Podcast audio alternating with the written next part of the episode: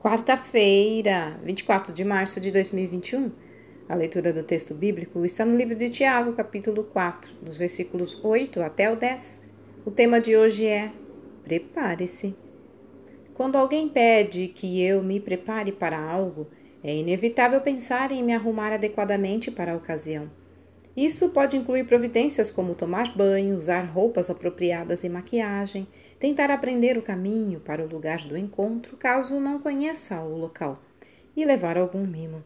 Se souber de antemão que esperam alguma palavra minha, também preciso elaborar um bom discurso. Tudo isso, no entanto, refere-se a aspectos exteriores. E quando lemos os primeiros versículos do capítulo 4 de Amós, o povo descrito ali parecia estar excessivamente preocupado com a aparência.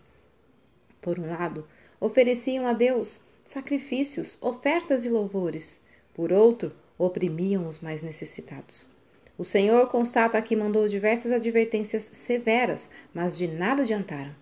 Agora, acabara a chance de acertar o rumo da vida. O recado era: Israel, prepare-se, porque chegou a hora de prestar contas a Deus.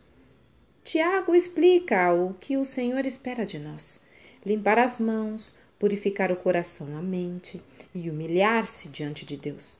Arrepender-se de maus atos requer reconhecer que não somos tão bons como acreditamos, que necessitamos de perdão e ajuda.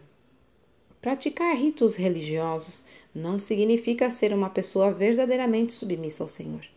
O que muitas vezes demoramos a entender é que, como escreveu C.S. Lewis, o sofrimento é um megafone de Deus para um mundo ensudecido.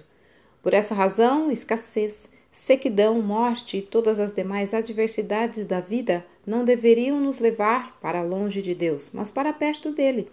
A dificuldade pode ser o alerta do Senhor. Prepare-se, acerte o que precisa ser acertado. Ela frequentemente mostra o que nos recusamos a ver. Por isso, achegue-se a Deus e ele se achegará a você, como anuncia Tiago. Olha, façamos a oração. Senhor, ajuda-me a reconhecer os teus alertas para voltar o quanto antes ao caminho certo. Texto retirado do presente diário da Rádio Transmundial, edição 24.